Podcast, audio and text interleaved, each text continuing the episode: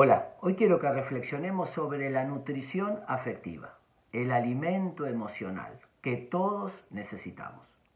Escribí gente nutritiva, cómo es la gente que nos sana y cómo ser uno de ellos, porque estoy convencido que todos tenemos algún rasgo nutritivo. Y uno de los diez que nombro es el alimento afectivo. Se llama validación emocional. Te felicito. Qué bien que lo hiciste te quiero, contá conmigo. Nadie resiste un elogio.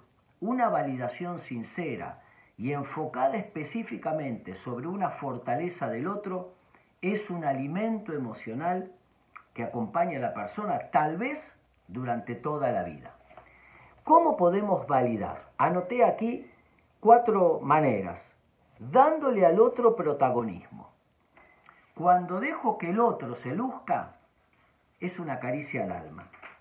Lo segundo, mirando a los ojos, haciendo conexión en la mirada, buscando los puntos en común, no lo que nos diferencia, sino lo que nos une.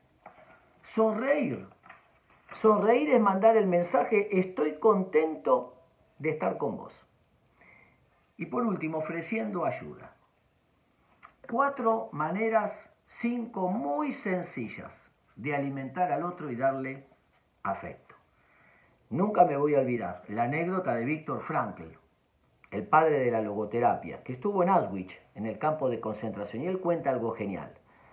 Dice que un compañero le dio un pan, y él dice, el pan que me dio mi compañero alimentó mi cuerpo unos minutos, pero su mirada y sus palabras alimentaron mi alma hasta el día de hoy.